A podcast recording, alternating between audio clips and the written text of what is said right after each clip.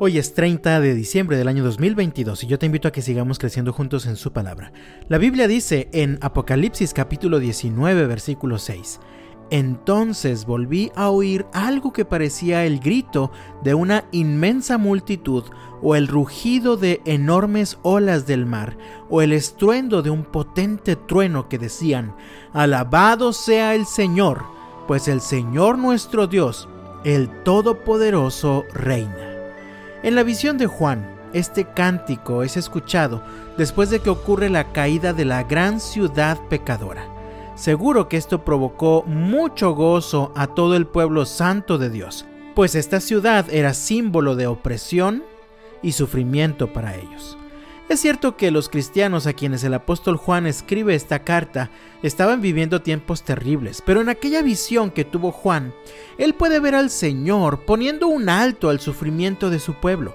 Por eso narra que vio y escuchó a una multitud que cantaban tan fuerte como el sonido de las muchas olas del mar, y decían, Alabado sea el Señor, pues el Todopoderoso reina. Ellos la estaban pasando terriblemente mal. Sus familias, sus propias vidas estaban bajo constante amenaza de muerte por desobedecer al César y al imperio romano.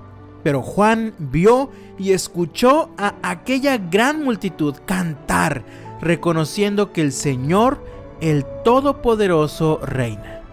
Es decir, Nada de lo que estaban viviendo estaba ocurriendo porque al Señor se le hubiera escapado algo o porque de pronto hubiera perdido la capacidad de proteger a su pueblo. Para nada, sino todo lo contrario. El Señor resucitado, quien es todopoderoso, sigue reinando. Nada se ha escapado de su soberanía.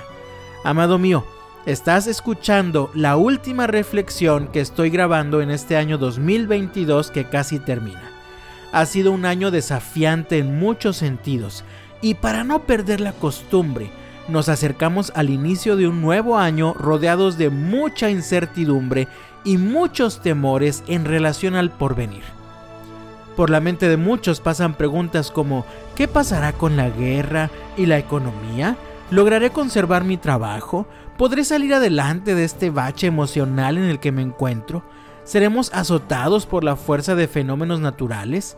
¿Y el cambio climático? ¿La contaminación? ¿Qué pasará con mi matrimonio, con mis hijos, con esa enfermedad que este año me causó problemas?